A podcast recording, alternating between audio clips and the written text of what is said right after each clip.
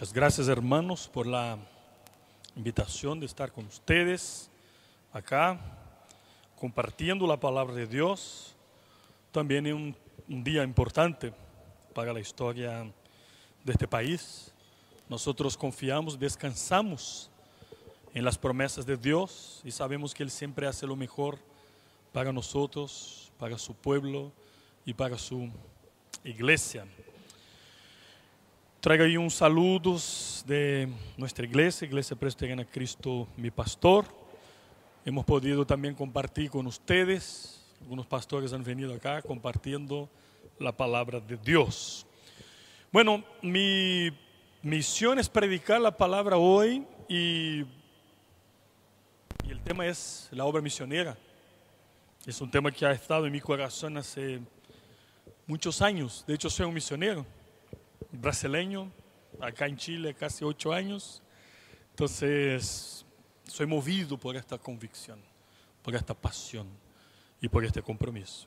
Y quiero compartir con ustedes lo que está en un texto clásico acerca de la obra misionera que está en Mateo 28, la conocida Gran Comisión.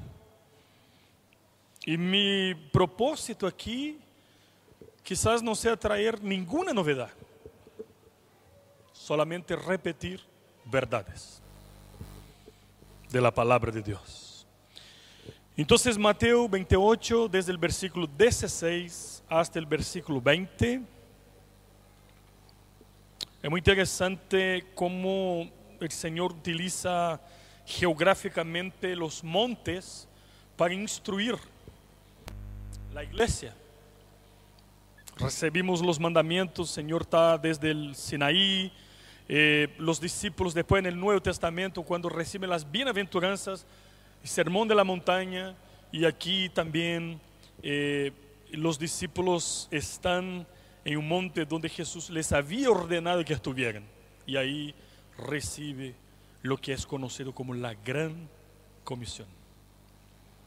Así dice la palabra de Dios. Pero los once discípulos se fueron a Galilea, al monte donde Jesús les había ordenado. Y cuando le vieron, le adoraron. Pero algunos dudaban.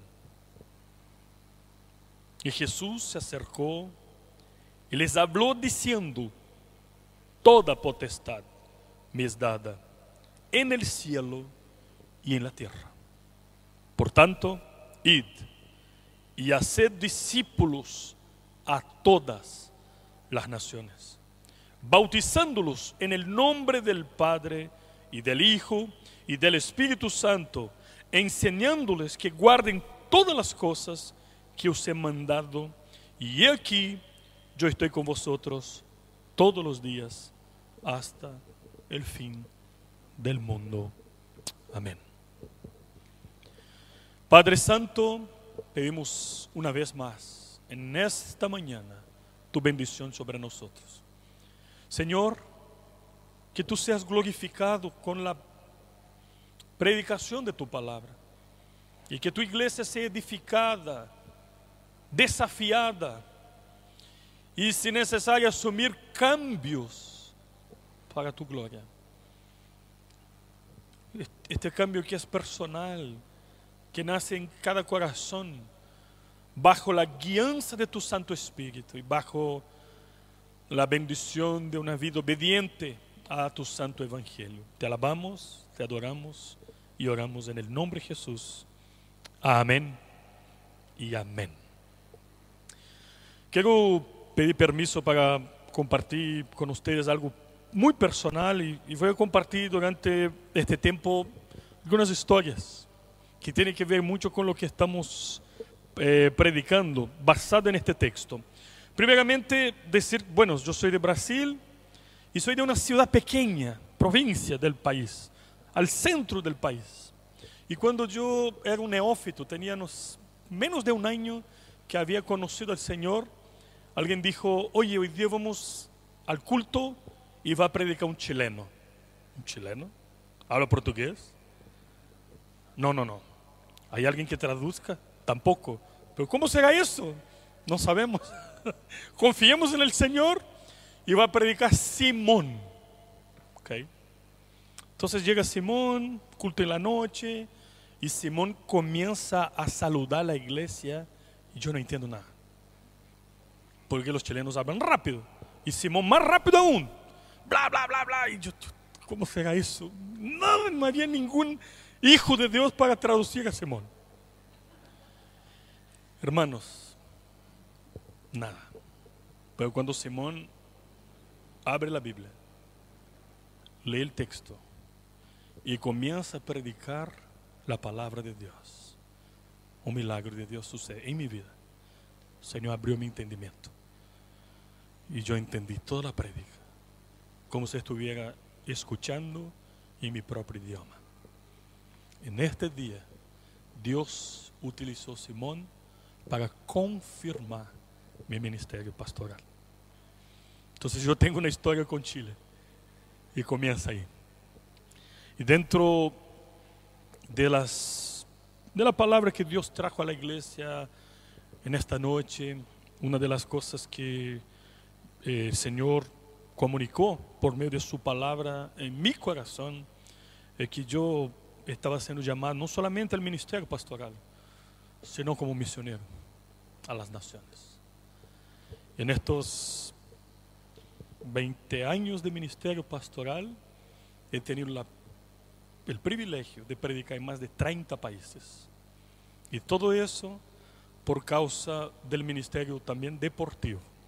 Yo fui futbolista y hago parte hoy de un equipo de eh, pastores también, algunos, pero de exfutbolistas cristianos, entrenados para entrar en países cerrados como Norte-Corea, Siria, eh, África, Asia, Europa y países eh, no abiertos para el Evangelio.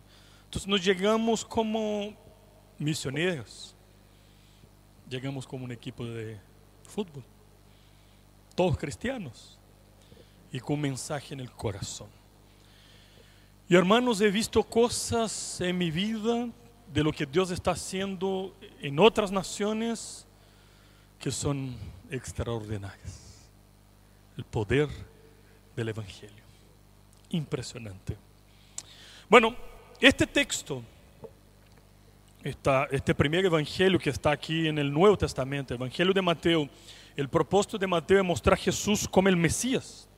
Entonces, cuando nosotros comenzamos el Evangelio de Mateo, eh, vemos en el capítulo 1 la genealogía de Cristo. Y Mateo tiene el propósito de escribir este texto a los judíos, porque eso él empieza diciendo, les voy a hablar acerca de Jesucristo, que es, que viene de raíz de David, que para los judíos era muy importante. Si nosotros vamos a Marcos, por ejemplo, el evangelio que sigue, no hay ninguna genealogía porque el propósito de Marcos es otro. Este texto, estamos hablando del momento en que Jesús resucita, capítulo 28, la primera parte, habla de la resurrección de Cristo y ahora habla de Cristo hablando con sus discípulos en sus últimas No son las literalmente últimas palabras, pero son de las últimas palabras que Jesús entrega a su iglesia, a sus discípulos. Y yo quiero compartir con ustedes aquí algo muy sencillo que todos ustedes saben. Yo quiero hablar de los fundamentos de la misión. Las columnas, las cosas básicas, esenciales. Cuando pensamos en la obra misionera, aquí este texto es un texto clásico, que a lo mejor no hay ninguna novedad para ustedes. Yo quisiera compartir con ustedes estos aspectos esenciales para la obra misionera. Es importante entender que nuestra misión se basa en la misión de la propia Trinidad.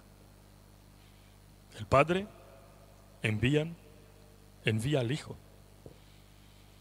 El Padre y el Hijo ambos envían al Espíritu. el Padre, el Hijo y el Espíritu envían la iglesia.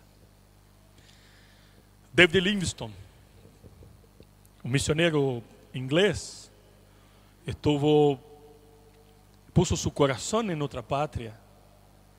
Literalmente, él dice que Dios tenía un único hijo y hizo de su hijo un misionero. Cuando nosotros miramos el ejemplo, la vida, la obra de Cristo, su compasión, su empatía, su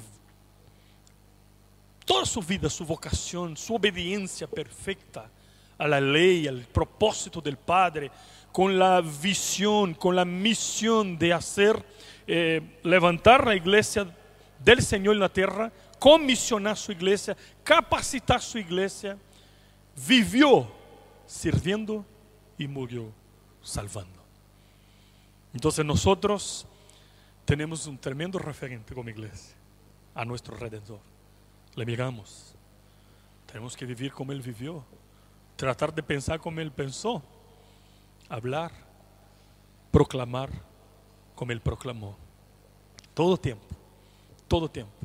Si nosotros volvemos aquí en Mateo capítulo 9, desde el versículo 35 a 38, vemos un ejemplo del ministerio de Cristo. Um ministério que está em movimento. Predicava Jesucristo a todas as pessoas, ensinando acerca do Evangelho, sanando pessoas e orando. E ele estimulou a igreja a orar, dizendo que oráramos ao Padre para que o Padre levantara trabalhadores para su mies, porque a mies é grande, pelos trabalhadores poucos. Ele desafia a igreja, hermano, hermana, tú e eu somos desafiados a proclamar el nombre del Señor. Nosotros tenemos una misión. Somos llamados a vivir o morir, no por una causa cualquiera, sino para cumplir nuestra vocación para la gloria de Dios. Entonces, ¿cuáles son los fundamentos de la misión presentada acá? Hay algunas cosas específicas aquí que son interesantes. En el versículo 16 dice que los once discípulos fueron a Galilea, al monte donde Jesús les había ordenado. Y cuando estos discípulos vieron a Cristo, dos tipos de reacciones distintas. Adoración y duda incredulidad. Hay personas que están dentro de la iglesia, recibe la bendición porque está dentro de la iglesia visible, comparte con la iglesia visible, es bendecido, pero duda. Y Juan dice que muchos estuvieron entre nosotros pero no eran de los nuestros. Bueno, y también nosotros dudamos, siendo creyentes, siendo llamados por Dios, tenemos momentos de dudas. ¿Se acuerda Juan el Bautista? Está en la cárcel, vivió para preparar el camino. Su ministerio fue ser el antecesor de Cristo, la voz que clama en el desierto, eh, es valiente, predica con denuedo, no teme a nadie, solamente a Dios y al pecado. Y llega un momento que por su obediencia y por su voz profética eh, va a la cárcel y tiene un momento de duda. Y manda un mensaje a Cristo diciendo, oye, necesito saber algo acerca de Jesucristo, si verdaderamente es Él. Algo más o menos así. Y la respuesta de Cristo es muy sencilla. Dile a Él que los sordos escuchan, que los cojos son sanados y que los hombres han sido transformados. Nada más que eso. Entonces, todos nosotros vivimos momentos de dudas Ahora, ¿cuál es el llamado de Dios para nuestras vidas? Entonces Jesús se acerca a los discípulos y dice, queridos, toda potestad, toda autoridad a mí me es dada en el cielo y en la tierra, en todo el universo. Yo tengo la última palabra. Toda autoridad a Él le pertenece.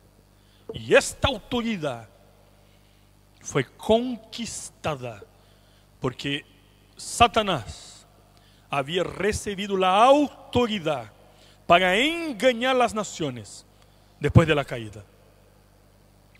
Es por esta razón que cuando Cristo es tentado por Satanás en Mateo capítulo 4, Satanás le dice, todo te daré, porque toda autoridad me fue dada en este mundo. Si tú se prostra delante mío, yo te daré todos los reinos del mundo. Bueno, y Cristo en esta tentación, con el profundo conocimiento que tenía de la palabra de Dios, refuta a Satanás. Está escrito, escrito está solamente a Dios adorarás. Solamente a Dios adorarás. Entonces Pablo dice en Colosenses que cuando Cristo murió y resucitó, destrona Satanás y recibe toda autoridad. Ahí recibe toda autoridad. Nunca dejó de ser Dios, retuvo su divinidad, dio como gotas de esta divinidad mientras vivió entre los hombres. Por ejemplo, cuando tranquiliza, calma la tempestad, los discípulos miran y dicen, ¿quién es este que hasta el viento y el mar le obedece? Pero él no manifestó su divinidad en toda su plenitud, porque si lo hiciera, ningún mortal seguía vivo. Él llega a un sepulcro, quitan la piedra y él dice, Lázaro, ven. Y alguien dijo que él tuvo que nombrar a Lázaro específicamente, porque si no todos los muertos resucitarían. Porque él es Señor de la vida y de la muerte. Toda autoridad le fue dada. Él la conquistó en la cruz. Él la conquistó al matar la muerte. Hay un, libro escrito en la historia por un, por un eh, servo de Dios en el pasado, muchos años, muchos siglos atrás. Él habla acerca de la muerte, de la muerte en la muerte de Cristo. Yo no La muerte de la muerte en la muerte de Cristo. Un puritano hablando acerca de que la muerte no fue capaz de detenerlo. Entonces, primer fundamento de la misión, la autoridad de Cristo. Nosotros vamos en su nombre. Nosotros somos llamados a ser discípulos a todas las naciones. ¿Basada en qué? En hacer crecer la iglesia presbiteriana, ¿no? En demostrar las habilidades estratégicas y de gestión que tenemos como presbiterio, o como país, o como iglesia nacional, no. Nosotros vamos en la autoridad, en el poder del nombre sobre todo nombre, el nombre de nuestro Redentor, que vive y reina por todo siempre. La razón por la cual esta misión no ha fracasado es porque no depende de nosotros. Es porque no depende de nuestra habilidad. Es porque es obra santa. Nadie la puede tener. La iglesia es imparable porque Cristo dice. Yo comentaba con algunos hermanos que todavía en China que hay persecución eh, para los cristianos. Es la iglesia más grande del mundo más de 100 millones de chinos se convirtieron al Señor Jesús y le adoran con todo su corazón. Y esta iglesia va a crecer porque es de Dios. En Apocalipsis hay un llamado a la iglesia a levantar sus ojos porque es llegada a las bodas del Cordero y el Señor tiene los suyos en cada parte cada rincón de este planeta. Hay personas que llaman por su nombre. Todo eso basado en la autoridad y en el poder del nombre del Señor Jesús. Y, y, me acordé de una historia de un amigo mío que es un misionero, que fue eh, plantar iglesias en Ghana, tradujo el Nuevo Testamento eh, para un, un dialecto y ahora están traduciendo el Antiguo Testamento. Plantaron más de 30 iglesias allá, eh, una iglesia muy hermosa en Ghana. Es un misionero brasileño llamado Ronaldo Lidorio. Ustedes pueden ver ahí eh, prédicas. Es para uno de los hombres más utilizados por Dios en la historia. Y él dice que estaba predicando el Evangelio en Francia y tenía un muy buen traductor, porque él no hablaba francés. Él habla, no sé, 16 idiomas y dialectos, pero no hablaba francés. Y tenía un excelente traductor. Durante viernes, sábado, domingo en la mañana, este traductor excelente revisaba los apuntes, le gustaba eh, prédicas, los textos, era un seminarista, hablaba fluentemente inglés, entonces tradu traducía del inglés para el francés. Y él muy feliz por eso. Pero el domingo, que era el día de la reunión de las iglesias, que era el día más importante, este traductor tuvo un problema. Y no pudo traducir. Y él está muy preocupado. Entonces alguien le dice, oye, estamos tratando de buscar una persona y Señor va a proveer y de repente hay una persona se dispuso y llega la persona, una viejita con su bastón y él dice, Señor Dios mío, ¿cómo será eso? Saluda a la hermana, casi no escucha su voz. Ay, Señor. Hermana, ¿tú quieres ver que mi bosquejo? No, no, no, tranquilo, todo resultará bien. Señor, el texto por lo menos que voy a predicar, hijo, tranquilo. Y él empieza a orar, Señor. Y dice que cuando él lee el texto y comienza a predicar, esta hermana se agiganta y traduce como nadie en su vida. Y él afirma eso, porque está en el poder y en la autoridad del nombre de nuestro Señor Jesús. Después supo que esta hermana fue la traductora de Billy Graham. 30 años atrás. Entonces el Señor siempre provee. Pero la obra de Dios no está basada en la fuerza, en nuestras capacidades, en nuestros recursos. Está en el poder y en la autoridad del nombre de Jesucristo. Y en esta autoridad que la iglesia es comisionada. Primer fundamento. Segundo fundamento, mira, si tú miras aquí del 18 a 20, va a aparecer la palabra todo o toda cuatro veces. Ahí están los fundamentos de la misión. Cristo dice um, en el versículo 18, toda potestad me es dada en el cielo y en la tierra. Por tanto, id y haced discípulos de todas las naciones. Otro fundamento de la misión. La misión es aquí, en esta comuna.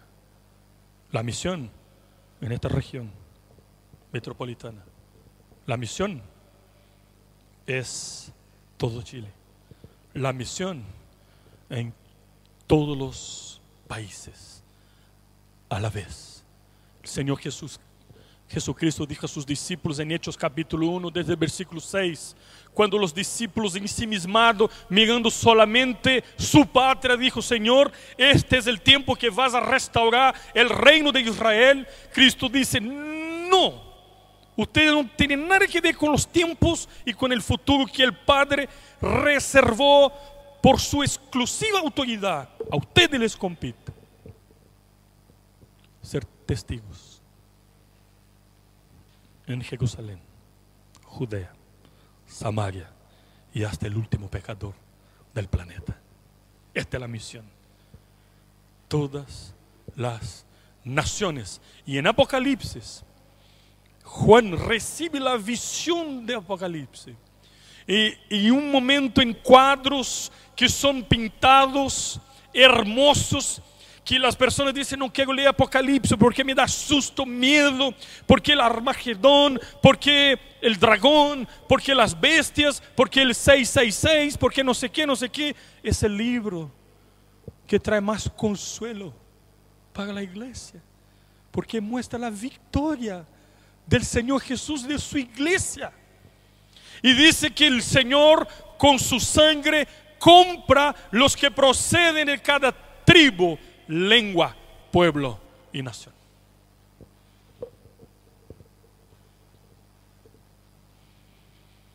Todas las naciones, fundamento de la misión. La iglesia del Valle Lunken tiene que estar preocupada con sus vecinos, con sus familiares, con esta ciudad, con esta nación, pero tiene que estar involucrada con la obra misionera en el extranjero, porque es una ordenanza de Jesucristo. Yo sé que ustedes están involucrados con Nepal, plantando iglesias allá. Y mientras más invierten en la obra misionera, más bendecidos serán, serán, porque es la matemática del reino de Dios. Porque el Señor dice que nosotros cuando somos obedientes, somos bendecidos. No hacemos las cosas para recibir en cambio cosas de Dios, pero el reino de Dios naturalmente, de manera armónica, de manera orgánica, de manera natural, crece cuando nosotros somos obedientes y somos llamados a ser discípulos en todas las naciones. Todas las naciones. Yo cuando hablé con Simón, el chileno, él fue a orar conmigo y me dice, Señor te va a enviar. Yo no, como dicen ustedes, no cachaba nada. Me acordé de esta palabra cuando estaba en el palacio del rey de Malasia, orando por aquella nación. En mi mente, intercediendo por aquella nación. Estamos en Kiev, Ucrania, hace tres años atrás. Y yo había predicado en una iglesia, tres sermones en tres cultos. Iglesia Bautista de Irpin. Habían personas no creyentes ahí. Había un representante de la Federación Ucraniana de Fútbol que nos fue a conocer. Y después estábamos en una ronda, ronda se dice, de prensa, roda de prensa, no sé no por causa de nosotros, sino por un jugador que jugó en Ucrania muy conocido, que se había convertido y la gente quería escucharle, no nosotros. Y estamos en vivo en tres emisoras y este representante, cuando están terminando la, todo el tema de fútbol, él dice, antes de terminar, yo quiero hacer una petición rara, en vivo. El delantero de este equipo es un pastor. Y yo fui en una iglesia y él estaba predicando en vivo, hermanos, Ucrania, bajo el comunismo por muchos años. Y yo no sé por qué, pero como estamos en guerra con Rusia y ellos van a la región de Crimea próxima semana, yo quisiera pedir a este pastor, delantero del equipo, que haga una oración por la paz de Ucrania. Y habían dos amigos ucranianos que habían estudiado en Brasil, que hablaban portugués y que nos traducían. Entonces yo voy a orar. Los reporteros no saben qué hacer porque están en vivo, pero oramos. Y termino de orar y veo que los cristianos que estaban ahí están todos quebrantados en llanto. Y yo, ¿qué está pasando aquí? Entonces hablo con mi amigo que estaba traduciendo, también en quebrantado me dice, esta es la primera oración pública en la historia de esta nación. ¿Por qué? Por causa del fútbol. Porque si fuera de otra manera, quizá nunca. Y tuvimos el privilegio de predicar el Evangelio para 800 soldados ucranianos que fueron a la guerra. Tuve la oportunidad de predicar en la región de Crimea y habían 40 adolescentes de un proyecto social de los cuales 25 entregaron sus vidas a Cristo en este día, predicando y las bombas explotando. Ahí estos niños están en la iglesia hasta hoy. Estas cosas que Dios hace. Yo decía, ¿qué está pasando? Porque yo predico este mismo evangelio en Brasil, en Chile, y no veo tantas conversiones. Y comienzo a entrar en crisis. Y después entiendo que Dios es soberano y que tiene una agenda. Él hace lo que quiere. Él cumple siempre sus propósitos. Porque el Señor tiene propósito para todas las naciones. Segundo fundamento, entonces, la iglesia tiene que estar involucrada con la obra misionera en todas las naciones, en lo que depender de nosotros. Tercer fundamento, dice, por tanto, id a ser discípulos de todas las naciones, bautizándolos en el nombre del Padre, del Hijo y del Espíritu Santo, enseñando que guarden todas las cosas. El tercer fundamento. ¿Qué es lo que hacemos? Somos llamados a discipular. De hecho, hay una interpretación, hay personas que interpretan este texto diciendo que el tema importante acá es el discipulado y todos los otros verbos orbitan alrededor de esta verdad. Aquí el corazón del texto es hagan discípulos. ¿Cómo vamos a ser discípulos? Basado en la autoridad del Señor, discípulos en todas las naciones. Entonces tiene esta visión y que yo creo que no está mal. Yo creo que es una de las cosas verdaderamente más importantes del texto, hacer discípulos. ¿Cómo hacemos discípulos? Enseñando que ellos guarden todas las cosas que el Señor nos ha enseñado. Biblia, palabra de Dios, discipulado. Si nosotros miramos nuestra existencia, nuestra trayectoria, cuántas personas pasaron por nuestras vidas, cuántas personas nosotros discipulamos en nuestras vidas, cuántos discípulos de Cristo nosotros hemos contribuido para formar. ¿Quién tú estás discipulando ahora? Porque si no estamos discipulando a nadie, estamos en desobediencia. Peor, muchas veces no estamos discipulando ni siquiera a nuestros hijos. El Señor está diciendo, hagan discípulos. Y la estrategia es enseñar. ¿Qué es lo que es evangelizar? Evangelizar no es decir, vamos a, a nuestra iglesia, Pagadero 15, Camino Luquén. Esto no es evangelizar.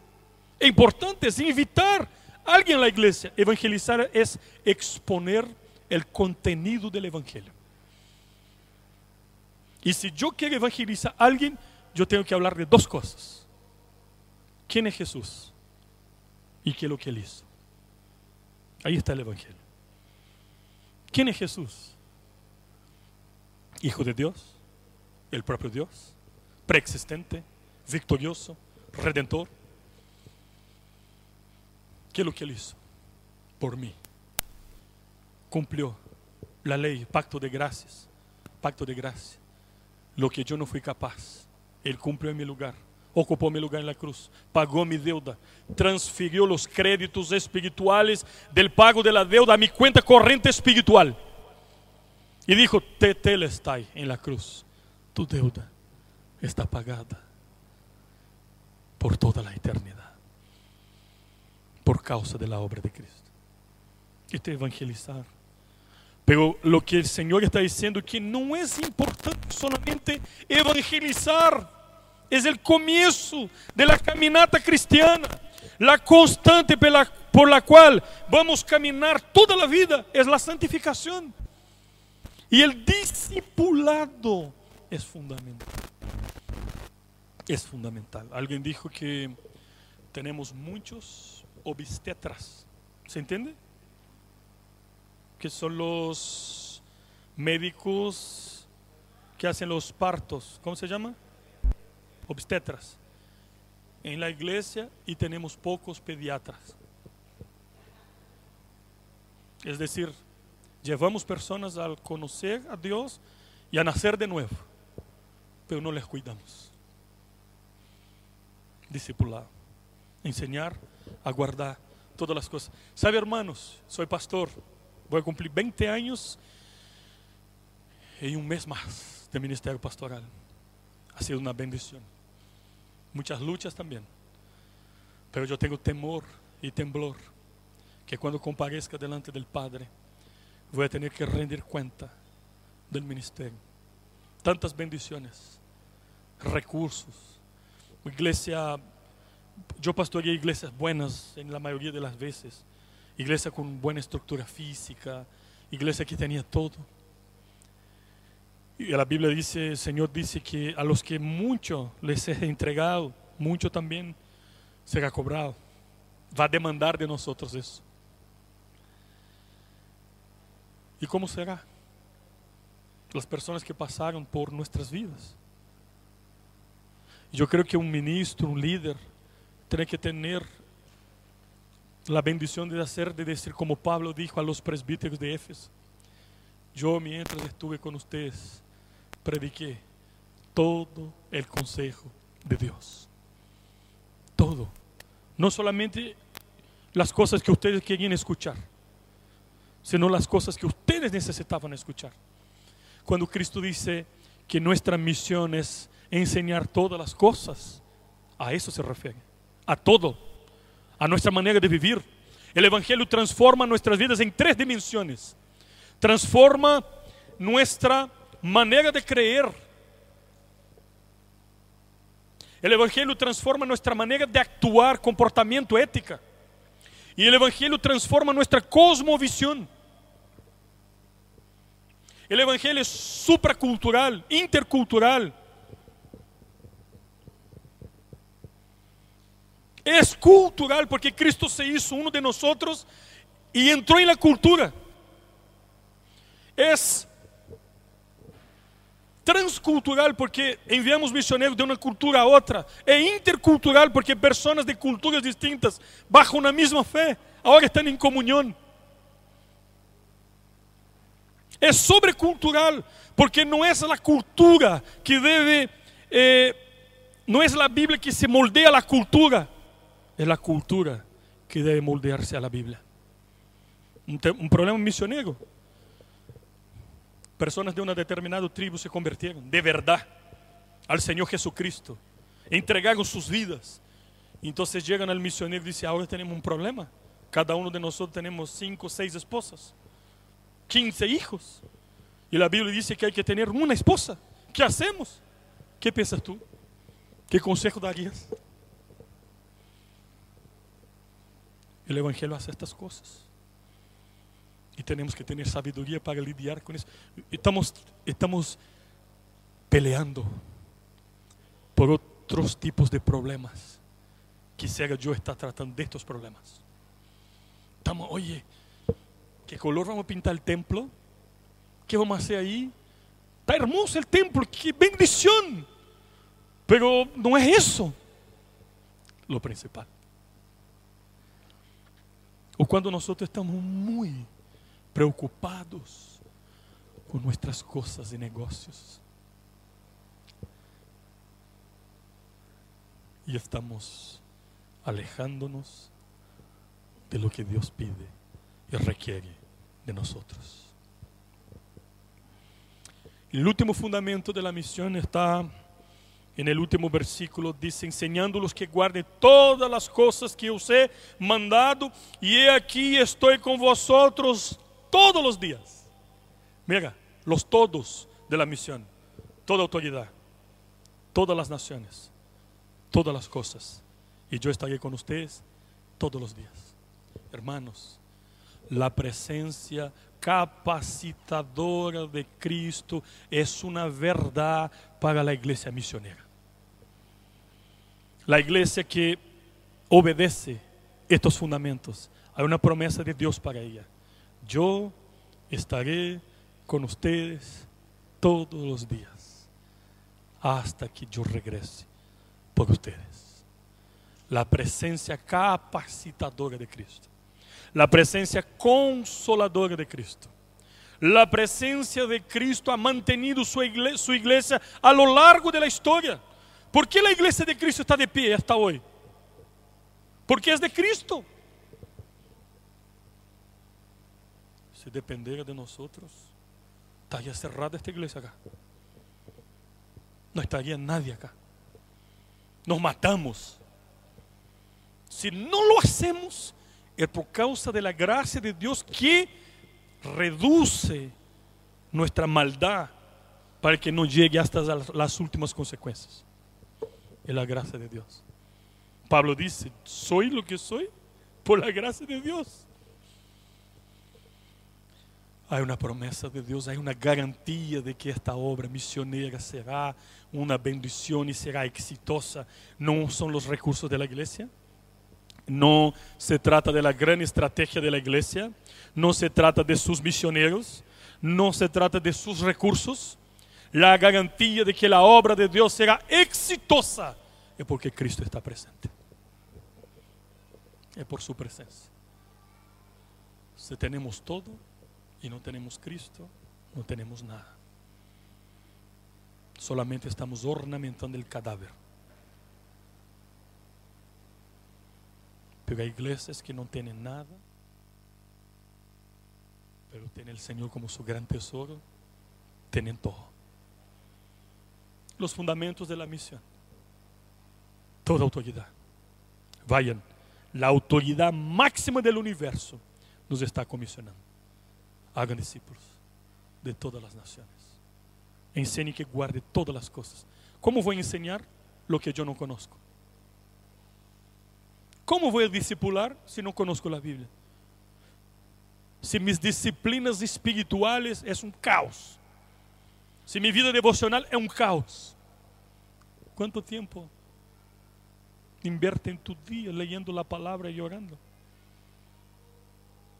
Conocerlo más para servirlo mejor. El obrero, hombre, mujer, bendecido, es el que maneja bien la palabra de la verdad sabe aplicar la palabra de la verdad a distintas circunstancias de la vida, porque conoce la palabra de Dios. Quiero concluir, hermanos, aquí recordando algunas cosas a ustedes. Primero, tenía aquí un bosquejo, no seguí nada. Entonces estoy adelantando aquí para llegar al final.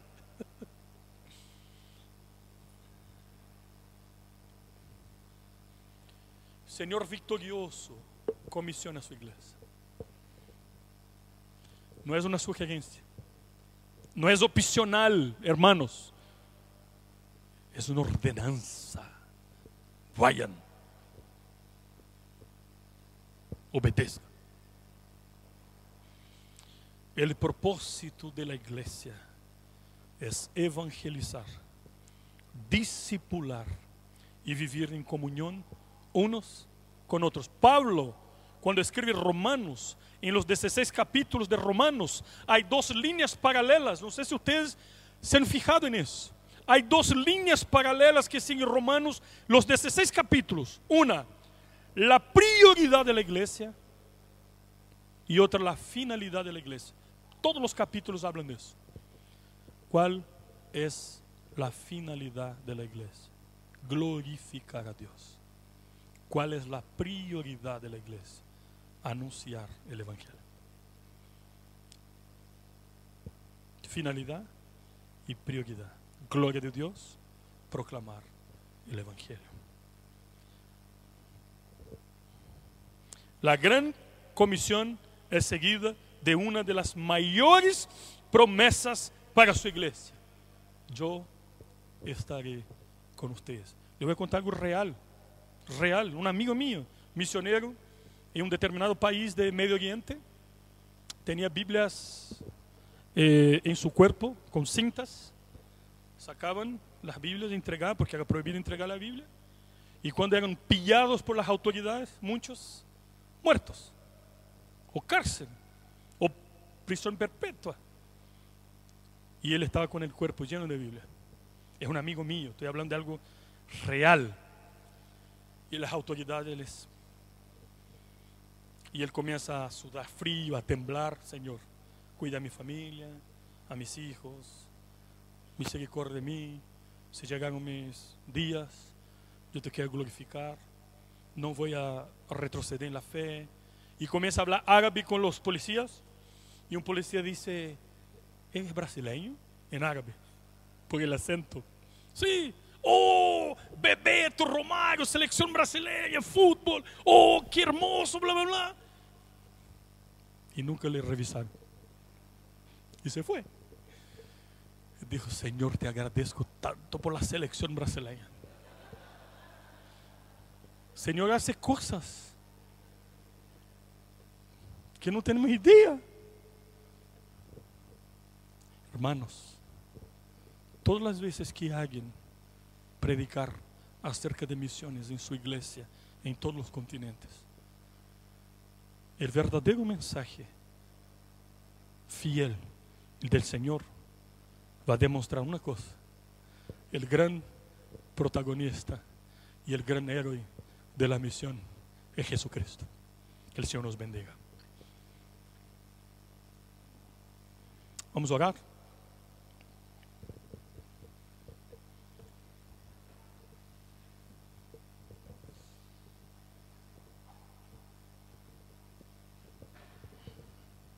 Quiero orar contigo, pidiendo la bendición del Señor.